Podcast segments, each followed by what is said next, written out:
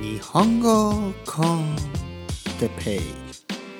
日本語学習者の皆さんをいつも応援するポッドキャスト。今日は日本語オタクのような先生について。はいよろしくお願いします。日本語コンテッペイの時間ですね、えー、皆さん元気ですか？僕はまあ元気ですよ。少しね眠い。まあ眠い眠いといつも言うのもちょっとあれですけどまあ朝ですからね。毎日朝撮ってるのでちょっと眠いですね、えー、コーヒーを飲みながらこれを撮っています、ね、徐々にね話していくうちに目が覚めてくると思います。話しているうちにですね。でもそんなもんです。多分ねあのもし皆さんが日本語学校に行ったことがあるとすれば、まあ、ない人も多いかもしれないですけど覚えてますか？朝のね授業最初先生眠そうですよね。皆さんも眠いと思いますけど。でも授業をねするうちにだんだんね先生もちょ興奮してきてねこう目が覚めてくる。そんなもんです。なので僕もですね話してるうちに多分また目が覚めてきて声が大きくなり、ね、日本語が速くなり、ねえー、何かを言い始めるかもしれない。で自分でもわからない、ね、自分でもわからない。え後ろではですねまた「さー」という音が聞こえるかもしれないですけどこれもですねまた天気が悪く今日も天気が悪くてですねあのスペイン、まあ、バルセロナ冬の天気はあんまり良くないですね。なんかあの夏は夏はね確かにあの地中海寄りですからね。地中海、ね、メディタラニアン、えー、シーがあるので地中海があるので、えー、バルセロナのえー、天気はいいんですけど冬はあんまり良くないですね もちろん。まあ冬でもねあの晴れる時はすごいいいんですけどあの曇る時は曇りますねまあ当たり前ですね晴れる時は晴れるし曇る時は曇るし雨が降る時雨が降る、まあ、そんなのは当たり前ですね。でも少し今日は曇っているので、えー、洗濯物をですね洗濯物をまた室内に干しています。室内に洗濯物を干しています。なので、えー、こうやって除湿機、ね、除湿機、ね、湿気を取る機械を回しています、ね、回すって言いますね。機械を回すってね。回すっていうのはその、まあ、エンジンを回すっていうことでしょうね。エンジンを回す。なので、まあ、スイッチ入れて、ね、スイッチオンにしてさーっとね音がしている。ちょっとうるさいかもしれないですけどまあ、ご了承くださいませ。ご了承くださいというのは、まあ、それでよろしくお願いしますみたいな感じですね。よろしくお願いしますね。ご了承くださいませ。これはすごい丁寧な敬語ですね。ご了承ください。ねまあ、ちょっとうるさい、ね、こうやってこう後ろです音が鳴ってますけどご了承ください。えっ、ー、とですね今日のトピックはあ日本語オタクのような先生について話してみたいと思います。日本語オタク前回覚えてますか？前回オタクなんかね恋愛のね初恋の話をしようと思ったのにほとんどねオタクの話をしましたね。えー、いわゆるオタクというのはもともとですねもともとまあそんなに前の話じゃないですけどまあできた言葉でですねオタクというのはまあ何かに、えー、詳しいもともとの意味はですねもともとの意味はちょっとこうのめり込みすぎてですねその世界にそのものにのめり込みすぎて他のものが見えないぐらいになってしまっているという少しネガティブな意味ですねもともとは。例えば漫画オタクとかね例えばあ、えー、アニメオタクとかねそういう言葉の使われ方をしました。でもですねだんだんだんだんですね言葉言葉はいつも変わりますね言葉は今いつも変わります。ニュアンスがそのネガティブなニュアンスが少しずつ消えていって何かに詳しいというなそういう人にも使うようになりました。例えばこのこの前も話した電化製品オタクとかね。電化製品オタクね。家電オタクね。電化製品。例えばあ冷蔵庫とか洗濯機とかね。テレビとか。そういうのに詳しい人を電化製品オタクとかね。これはただ詳しいという意味でネガティブな意味はあんまりないんですね。同じように例えば映画オタクとかね文化的なものの場合はあまりネガティブな意味はないです。これがねちょっとねアンフェアですよね。だから漫画オタクはなんか少しネガティブ。でもあのまあそもそもですよ。昔はですね。でも映画オタクはなんか全然ね文化的みたいな。でも今はですね漫画オタクっていうのはそんなにネガティブなイメージはないと思います。ほとんどの人にはね。ほとんどの人には。まあ、言葉というのはあの言葉のニュアンスは使う人の使い方によっても変わるんで、えー、僕が「あええー、何々君ね漫画オタクだね」っていうのはあんまりね僕はネガティブなあのインテンションはないんですね。ネガティブな意図はない。インテンションは意図ですね。意図はないんですね。でも人によってはあのそれをねネガティブに使う人もいるかもしれないね。あいつあいつあいつはあいつはアニメオタクだからなみたいな。まあ言い方にもよるし。なので、まあ、言葉は言葉ですから言い方とかそういうのによってニュアンスが随分変わります。ね。皮肉を込めることもできるしね。皮肉ね。サーカスティックに言うこともできるし。サーカスティックアイロニック、まあ、まあ同じような意味ですね。皮肉に言うこともできるし。えー、まああのいい意味で使うこともできる、ね、あとはその受け取り方ですよね。言われた人がどう受け取るか。これにもよるし、まあ、言葉は難しいですね。言葉は難しい。言葉はねいろいろあの実際経験しないとダメです、いろいろ話して、ね、僕例えば僕とね話して話していくうちにですねいろいろ学んでいく。僕と話したい人は愛登記ですね。鉄平で検索してください。愛登記ですね。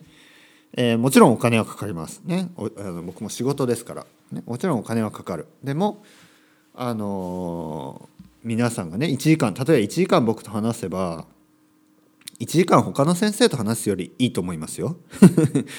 まあこれはねもう自分で言うしかないんですけどあの僕はあの他の先生よりも話が、えー、皆さんとね話く楽しく話ができると思う、ね、皆さんにあのー皆さんのねスピーキング力のアップにつながる話し方ができると思います。本当に。僕はあのもうあのスピーキングレッスンのプロですから。ね。文法を習いたい場合は他の先生に言ってください。ね、というのは他の先生文法を教えるの好きな人多いんですね。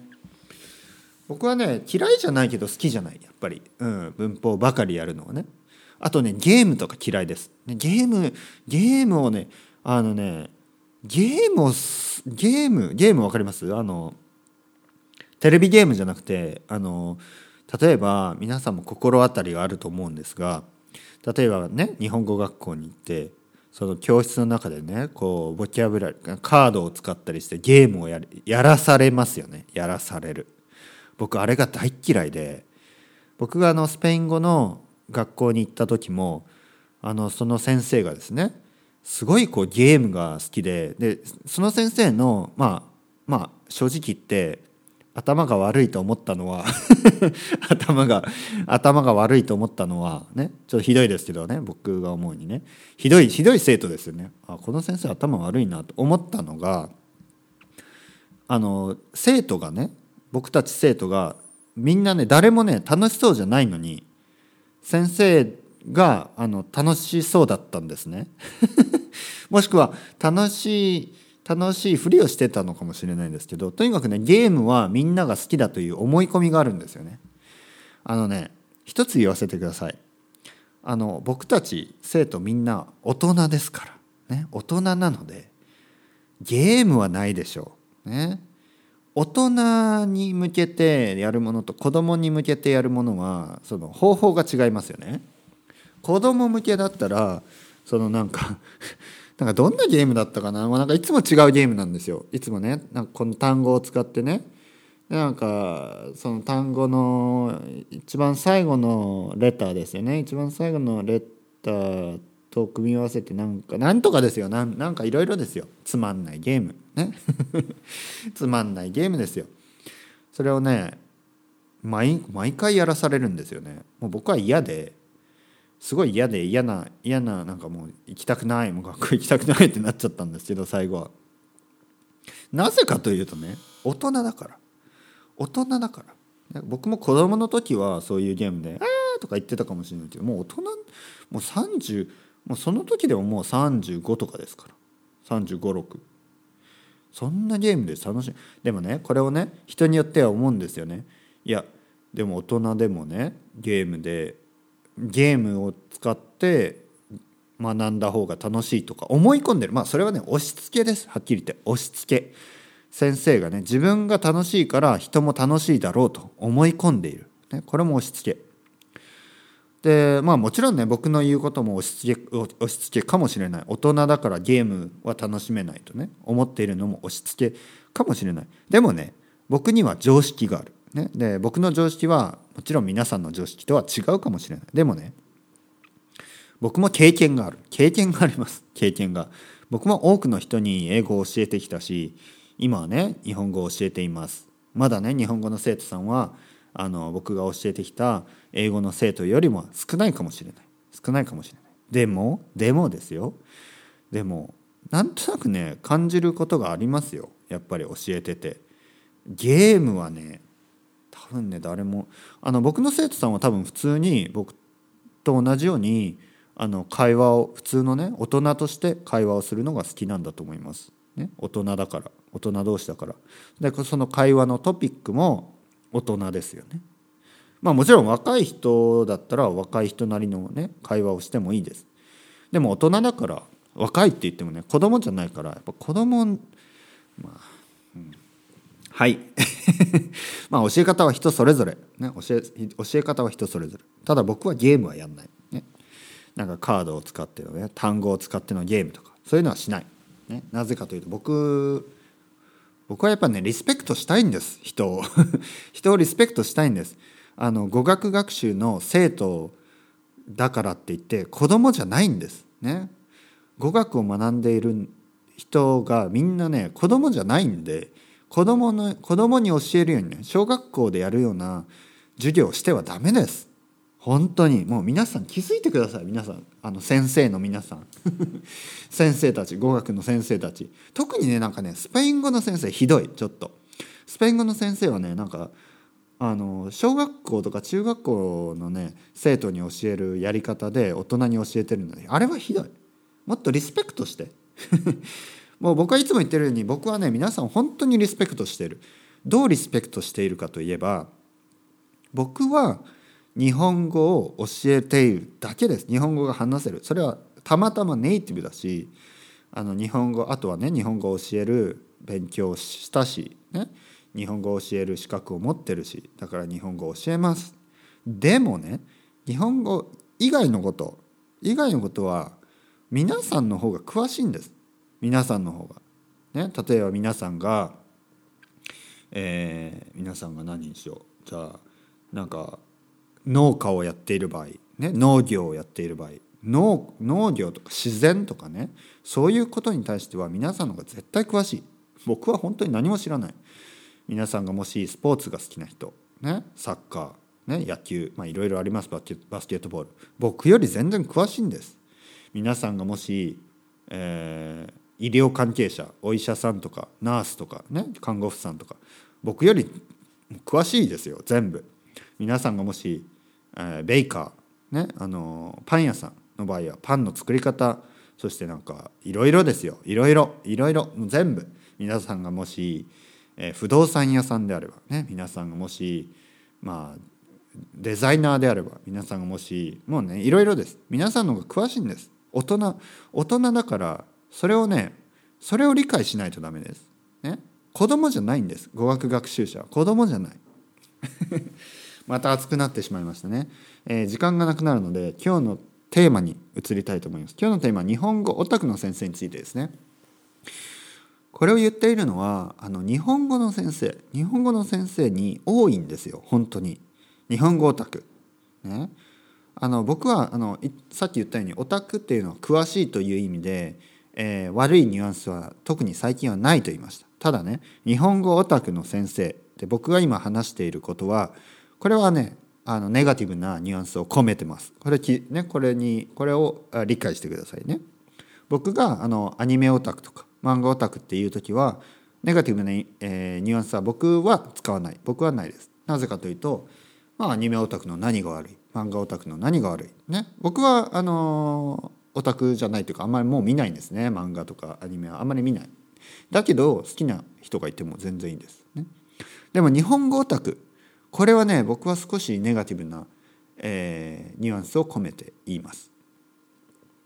まずですね、えー、日本語オタクであること自体はいいです。いい。でも日本語の先生なのに、えー、日本語のオタクっていうのはあ特にですね、まあ、その生徒への関わり方としてですね生徒に教える生徒に日本語を教えるという立場にあるにもかかわらず、まあ、ある意味ね自分の自己満足の中で自分の自己満足の世界ですよね本当に。例えばですよ僕がスペイン語を話したい。で僕は普通のあのスペイン語を話したいわけです普通の。もうスペインでスペイン人がみんなが使ってるようなスペイン語を喋れるようになりたい、ね、僕はそういう気持ちがあるとして、ね、まあ実際そうです。あります。でも先生がなんかじゃあドン・キホーテを読みましょうとかね。ああこれは古い言葉ですね。ねこれはあのとても interesting ですね。みたいな。そういうタイプの先生が多いんです本当に。僕が行っていたスペイン語の学校ねいつもあの例にありますけどそこでもねそういう先生がいたんです。もうなんかね自分の自己満足。なんかねああスペイン語は面白いなとね。自分が知らない自分が知らない世界を覗けることが楽しいってね。自分が知るだからスペイン語のねあこれは面白い。これはねこの言葉は面白いですね。じゃあ一緒に辞書を引いて見てみましょう。ああ面白いですね。 interesting ですね。もうねやめろよ。ね？そんな授業をやめて。もっと使えるもっと普通の普通の会話をしましょう。普通の先生。普通の会話をしましょう。僕はそう思います。皆さんに僕はできるだけ普通の日本語を話してほしい。普通の。ね。だけど日本語学校の先生にはいるんですよ。日本語のオタク。自分の自分の興味。それそれにそれを生徒に押し付けるような先生が。ね。例えばね僕は和とがの違いって大事だと思います。ね、和とがの違い。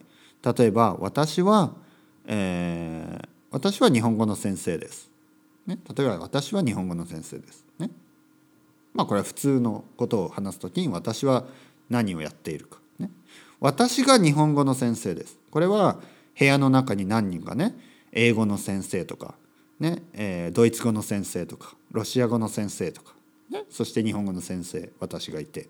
そしてえ誰が日本語の先生ですか？誰が日本語の先生ですか？どなたが日本語の先生ですか？こういうふうになると私が日本語の先生です。他の人じゃなくて私です。私が日本語だ。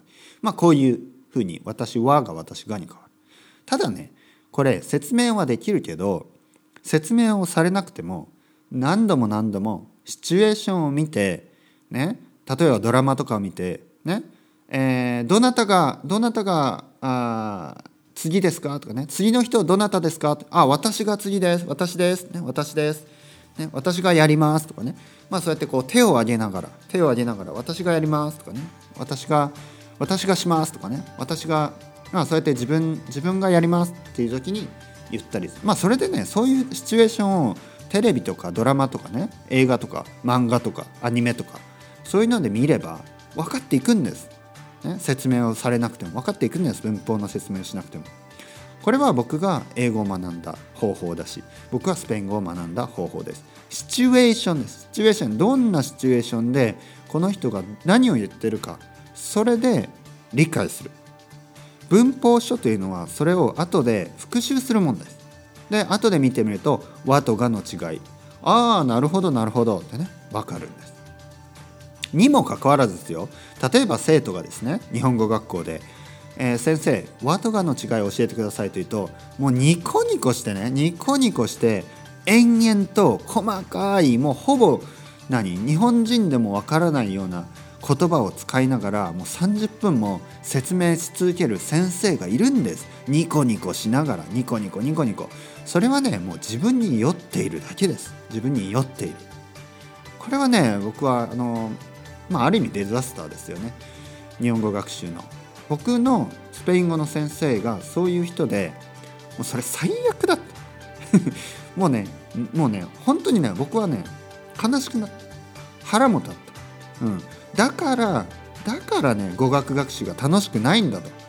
思ったんです。でもね僕は愛登記に愛登記に移ってね普通のそういう語学学校日本、えー、スペイン語の学校を辞めて愛登記でスピーキングメインでね先生を見つけました。中にはねまだそれでもあのトラディショナルな方法で教えたい先生もいる。でも僕が最終的に、えー、今3人ね先生がいますけどその3人の先生はもう会話メインです、ね、そして僕は常にポッドキャストを聞きながらその先生たちと会話する。それで1年間ですごくね僕のスペイン語は上達したんですね、えー、僕の生徒さん、えー、愛登記の生徒さんもそうです。僕のポッドキャストを聞いてくれてそして週に1回とか週に2回僕と愛登記であの話をする、ね、これで、えーえー、随分随分本当にもう短い期間でもどんどんどんどん、えー、スピーキングがですね自然になっていっている。これです。このやり方。これです。日本語オタクにはならまあ皆さんはいいんですよ。日本語オタクになっても。でもうん。まあ、自然なね日本語を話せるように頑張っていきましょうこれからも。それではまた皆さんチャオチャオ。